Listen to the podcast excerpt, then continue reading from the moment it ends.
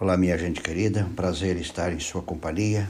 Aqui é o pastor Elbio Menezes e quero, neste momento, fazer uma pequena reflexão sobre um texto muito familiar, muito conhecido dos evangelhos.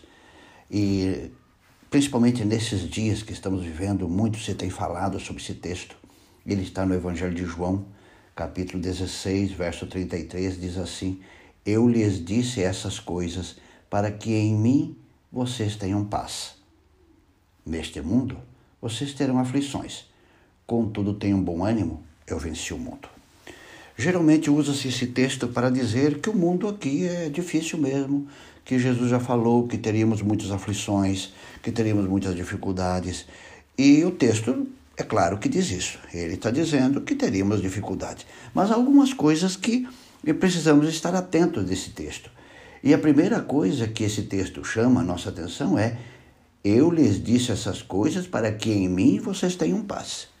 Então ele está falando aqui que, envolvido com ele, nós podemos viver nesse mundo de aflições com sentimentos bastante diferentes. O mundo teremos, no mundo teremos aflições, isso é um fato. Mas para aqueles que estão envolvidos com Cristo neste mundo de aflições, devemos ter paz. Então, como é possível no mundo de aflições alguém ter paz? Só é possível quando nós desviarmos nosso foco, nossas atenções dos problemas para Jesus Cristo.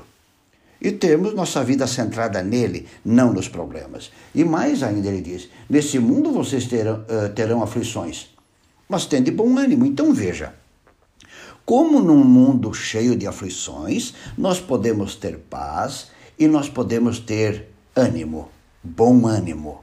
Como podemos harmonizar isto? Porque as aflições, os problemas, as dificuldades, elas tiram a nossa paz, não dormimos à noite, nos colocam para baixo, ficamos depressivos, ficamos aí mal, a, a vida perde o sentido. A pergunta é: num mundo de aflições, como nós podemos ter paz e ânimo?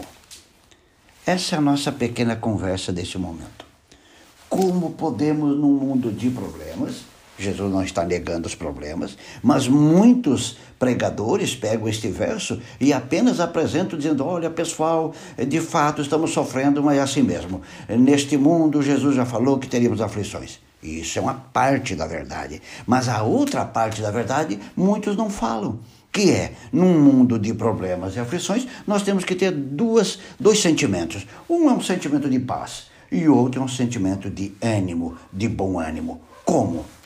Para responder à pergunta como, eu achei uma frase no livro Testemunhos para a Igreja, volume 5, que estou uh, lendo na, nas manhãs, e esta frase é fantástica para responder este questionamento. Diz assim: Permitam que Deus desembarace por vocês os enredados fios.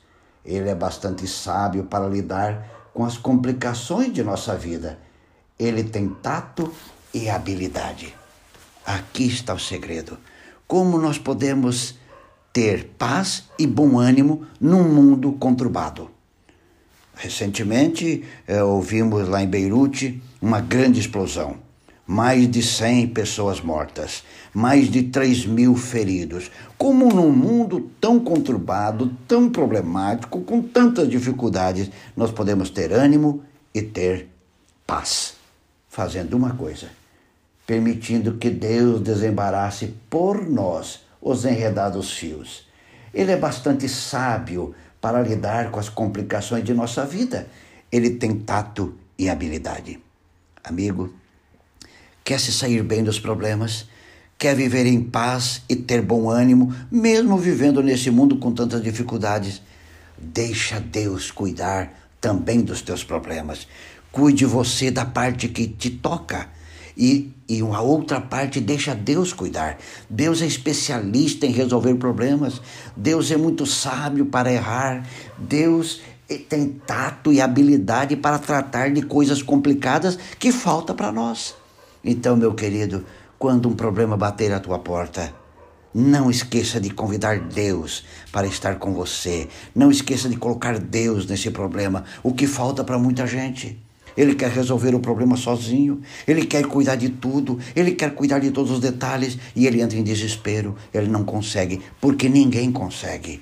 Não esqueça, deixe Deus desembaraçar por vocês os enredados fios. Ele é bastante sábio para lidar com as complicações da vida. Ele tem tato e habilidade.